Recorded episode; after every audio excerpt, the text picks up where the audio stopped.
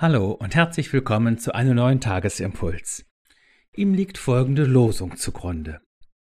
Sage nicht, ich bin zu jung, sondern du sollst gehen, wohin ich dich sende, und predigen alles, was ich dir gebiete. So steht's in Jeremia 1, Vers 7. Der Lehrtext dazu aus Apostelgeschichte 18 lautet, Fürchte dich nicht, sondern rede und schweige nicht, denn ich bin mit dir und niemand soll sich unterstehen, dir zu schaden. Gottes Wort in Menschenmund, das ist unser Thema heute. An den Anfang seines Buches stellt der Prophet Jeremia seine Berufungsgeschichte.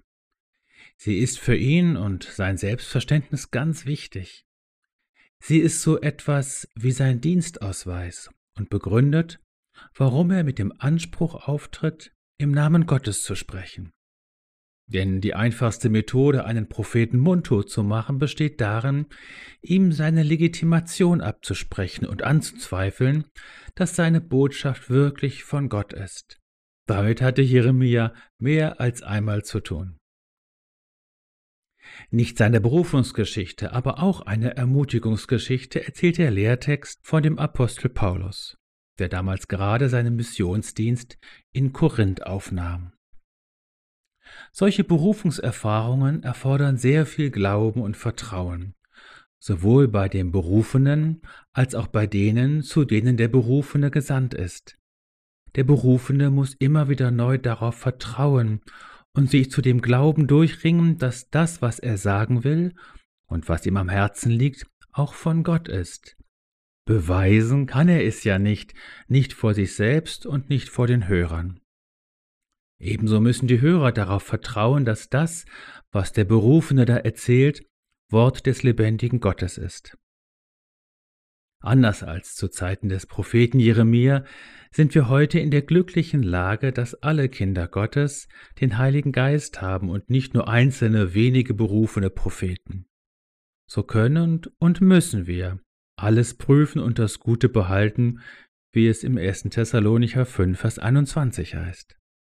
Wir tun das nicht, um dem Berufenen seine Berufung abzusprechen, sondern um miteinander dem Reden Gottes auf die Spur zu kommen. Beide Bibelworte wollen dich heute ermutigen, mach den Mund auf, sprich und schweig nicht. Denn erst im Vollzug, also im Gespräch, wird sich erweisen, was von Gott ist und was von dir selbst ist. Was auch immer du sagst, Du wirst damit über Gott und über dich selbst sprechen. Ich wünsche dir Zuhörer und Gesprächspartner, die beides wohlwollend anhören und wertschätzend differenzieren können. Vergiss nicht, du hast etwas zu sagen, denn Christus ist in dir. Du bist gesegnet in Christus, berufen und gesandt. Du bist gesegnet mit Worten und einer Botschaft, die andere dringend brauchen und auf die andere schon warten. Du bist gesegnet in Jesus. Er steht dir zur Seite. Niemand kann dir schaden.